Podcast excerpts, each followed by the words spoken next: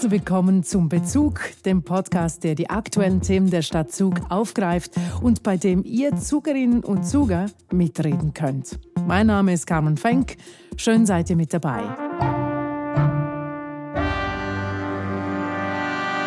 In dieser Bezug-Episode zwei Männer, die sich um unseren Müll kümmern ein Poetry Slammer, der seine Gedanken rund um Nachhaltigkeit mit uns teilt, und einem Stadtrat, mit dem wir uns über das Littering-Problem der Stadt Zug unterhalten.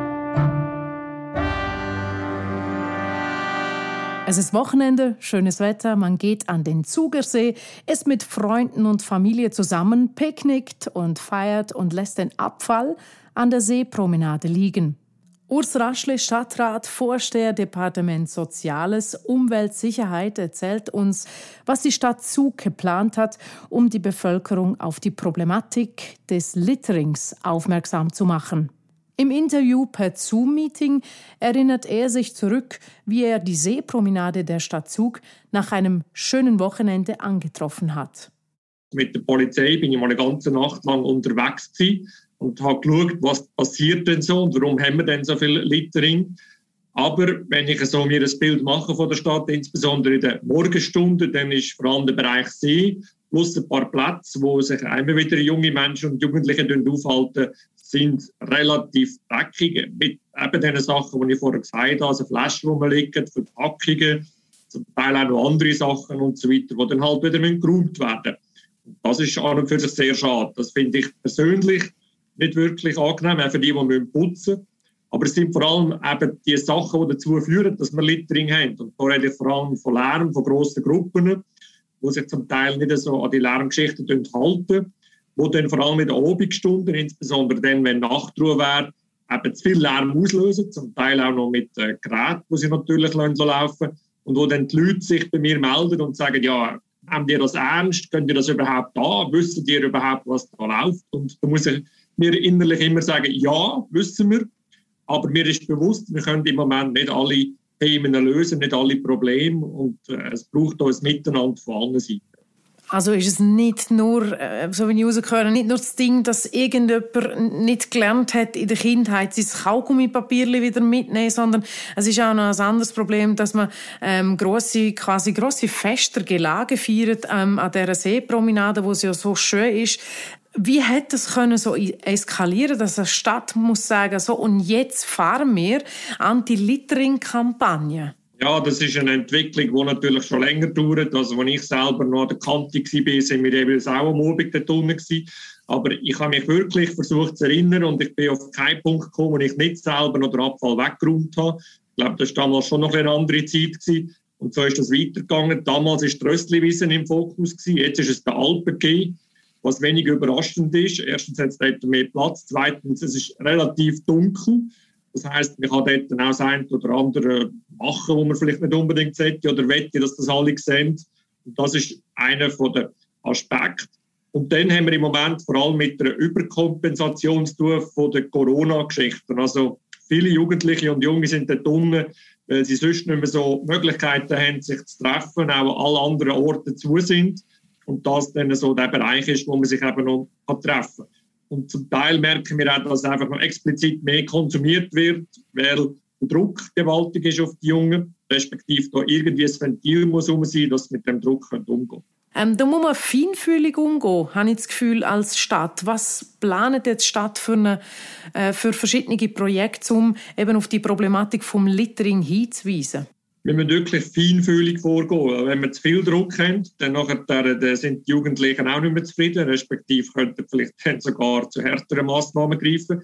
Das wollen wir nicht, das will niemand.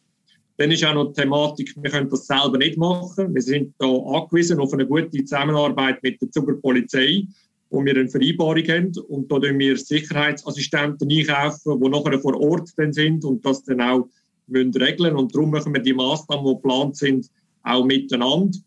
Und das eine ist zum Beispiel, dass wir mal kommunizieren, was wir an und für sich vorhaben. Also, dass wir einmal eigentlich sagen, jetzt sind wirklich zivile Kräfte unterwegs, wo übrigens sonst schon immer sind.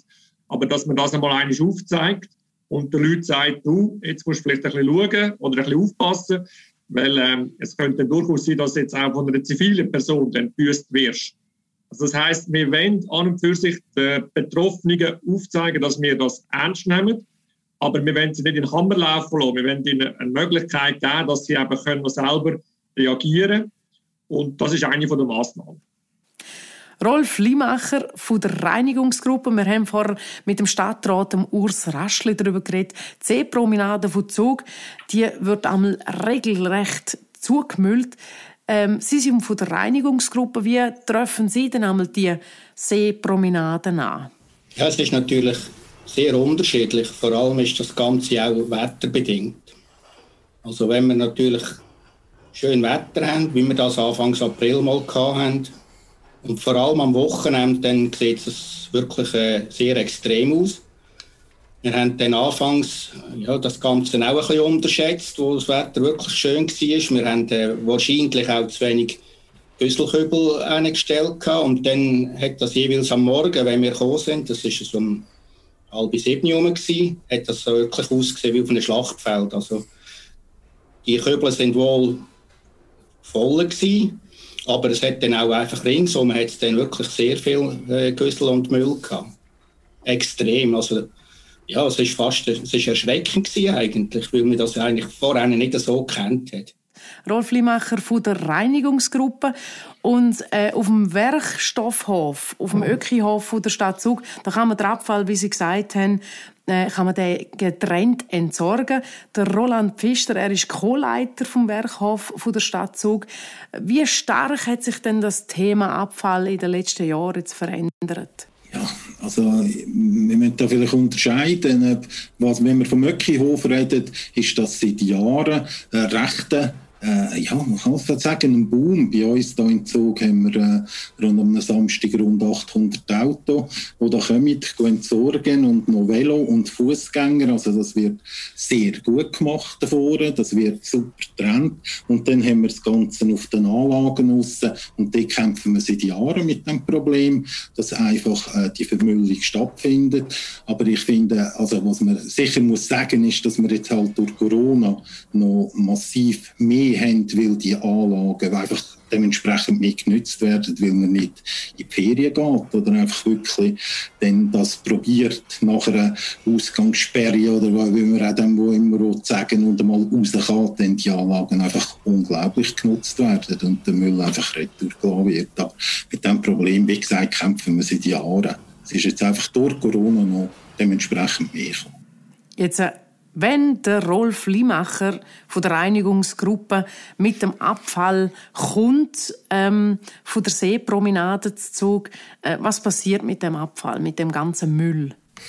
Der, der, Abfall, der Müll, der wird von den Fahrzeugen, was eingesammelt worden ist, bei uns in eine Mulde, in eine Pressmulde hineingekippt. Und die Pressmulde, die wird nachher mit Hakenfahrzeugen auf in die Abfallverbrennung auf Perlen gebracht, dort der Verbrennung zugeführt. Jetzt haben wir in dieser Episode von dem Podcast Bezug viel darum gehabt, was wir nicht gut machen. Wir lassen viele Sachen liegen, der Abfall lassen wir hocken, anstatt dass wir ihn mitnehmen. Ähm, was sehen Sie, Herr Pfister, was läuft denn schon gut? Was kommen wir schon gut in Bezug jetzt auf den Abfall? Was machen wir richtig? Was man richtig macht, das ist sicher, was im Möckihof passiert, dass man die Sachen kann bringen kann, dort Trend voneinander und dann auch optimal kann, äh, ich sage jetzt, äh, äh einfach in einen Kreislauf wieder kann zuführen was es noch äh, sicher äh, viel Potenzial um hat. Das ist auch einfach auf diesen Anlagen aus, was da passiert. Das ist das Denken der Leute, äh, dass man einfach kann wahr mitnehmen kann und einfach ganz klar nicht mehr muss heimnehmen und einfach alles kann liegen lassen.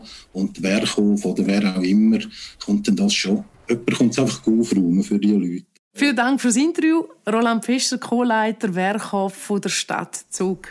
Gern geschehen.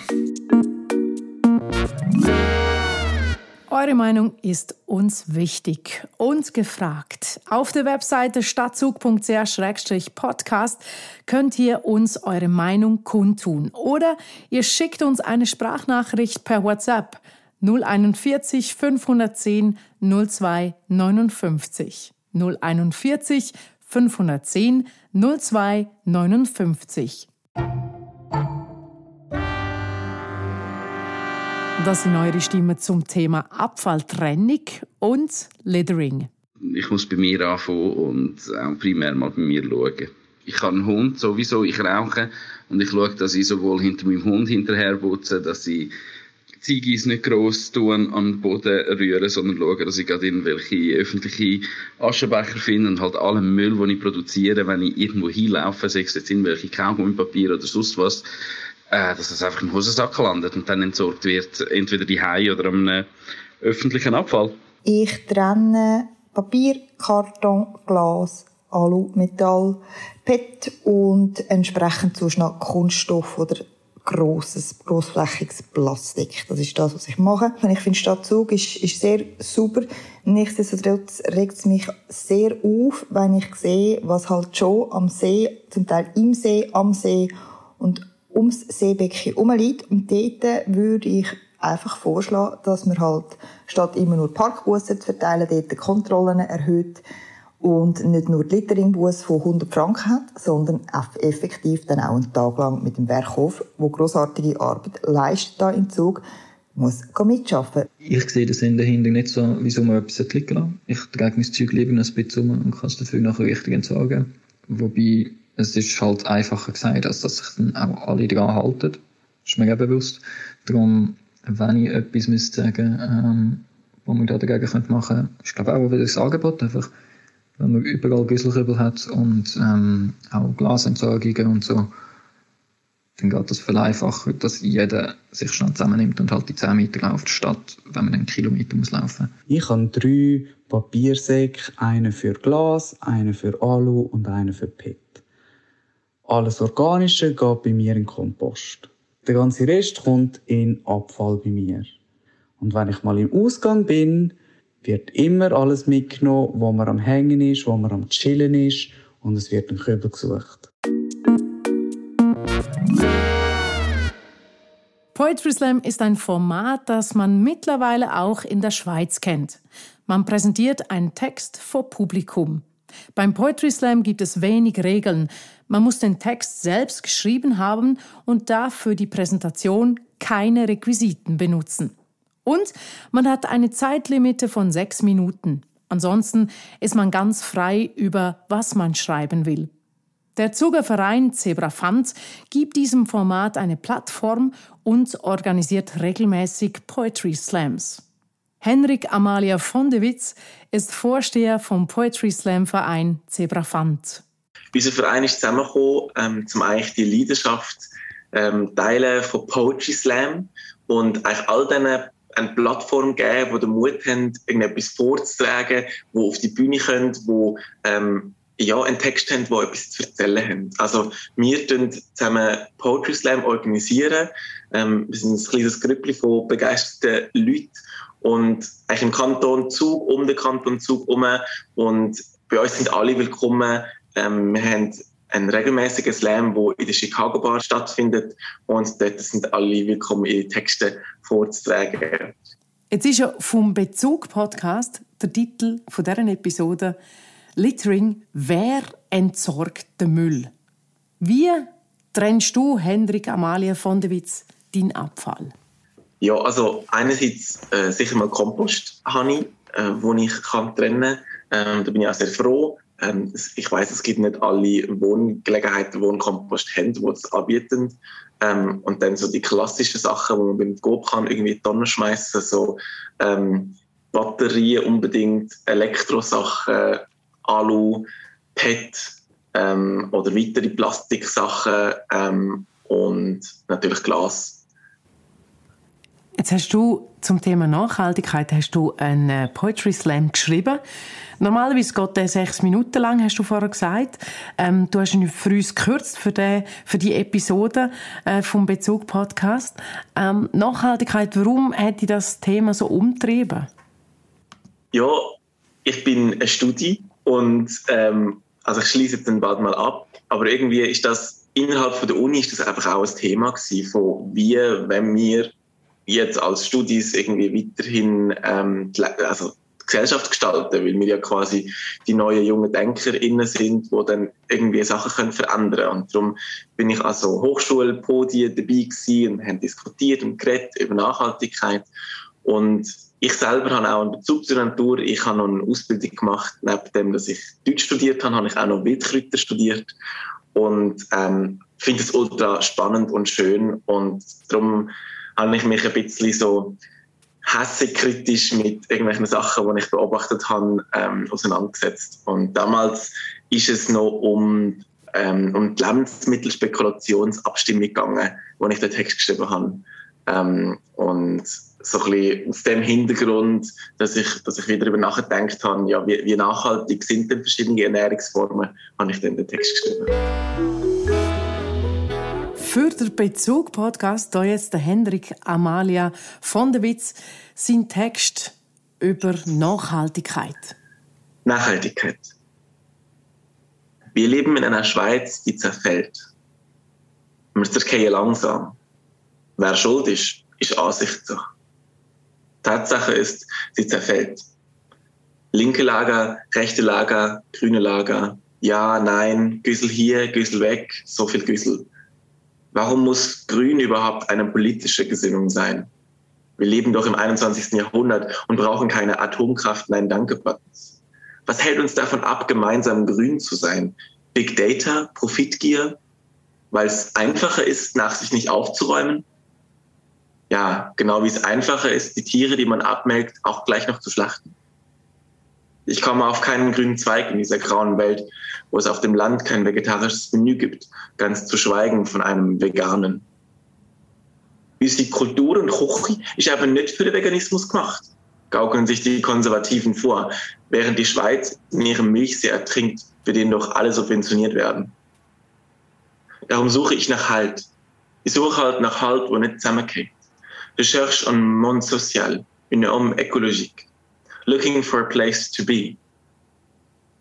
Halt, Ikea, Nachhaltigkeit, Ratlosigkeit. Weil ich gehe immer wieder zurück in alte Muster. Ein doppelt verpacktes Zuckerli hier, schnell ein Sandwich von der Tanke oder besser Konservierungsmittel Featuring Sandwich. Und ohne Saisonplan an der Küchenwand würde ich sogar noch Blaubeeren im Februar kaufen, weil die Tomaten aus Timbuktu zu teuer sind. Und ich will ja einen guten Früchtekuchen für meine Mutter backen mit Ei und Milch und leckerer Palmölkatastrophe. Denn wer braucht schon Saison, wenn es Kapitalismus gibt?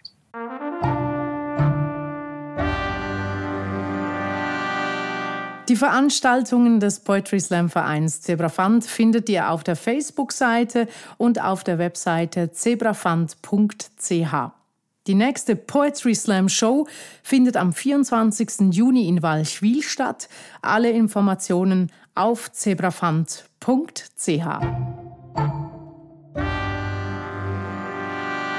Das war Littering. Wer entsorgt den Müll? Die nächste Episode präsentiert Raphael Heffliger mit diesem Thema. In der nächsten Ausgabe vom Bezug Podcast dreht sich alles um die allerjüngsten in Zug. Zug ist nämlich eine kinderfreundliche Gemeinde mit einem Zertifikat der UNICEF. Ich will herausfinden, was das genau bedeutet. Was genau steckt hinter dem Zertifikat kinderfreundliche Gemeinde? Und ich will natürlich auch von den Kindern selber hören, was sie davon halten. Das und noch mehr gibt's in der nächsten Ausgabe vom Bezug Podcast. Bis dann. Bezug gibt es alle zwei Monate und wenn du auf Abonnieren klickst, bleibst du up to date und wirst automatisch mit den neuesten Episoden beliefert. Der Podcast Bezug ist Teil des Towncast-Projektes in Zusammenarbeit mit der Stadt Zug und der Musikschule Zug, produziert von Tin Can Hello und der Tongarage. Wir sind gespannt auf deine Gedanken, deine Meinung und dein Feedback, welches du gerne auf stadtzug.ch-podcast mit uns teilen kannst. Mein Name ist Carmen Fenk. Vielen Dank fürs Zuhören und bis bald in der nächsten Folge von Bezug.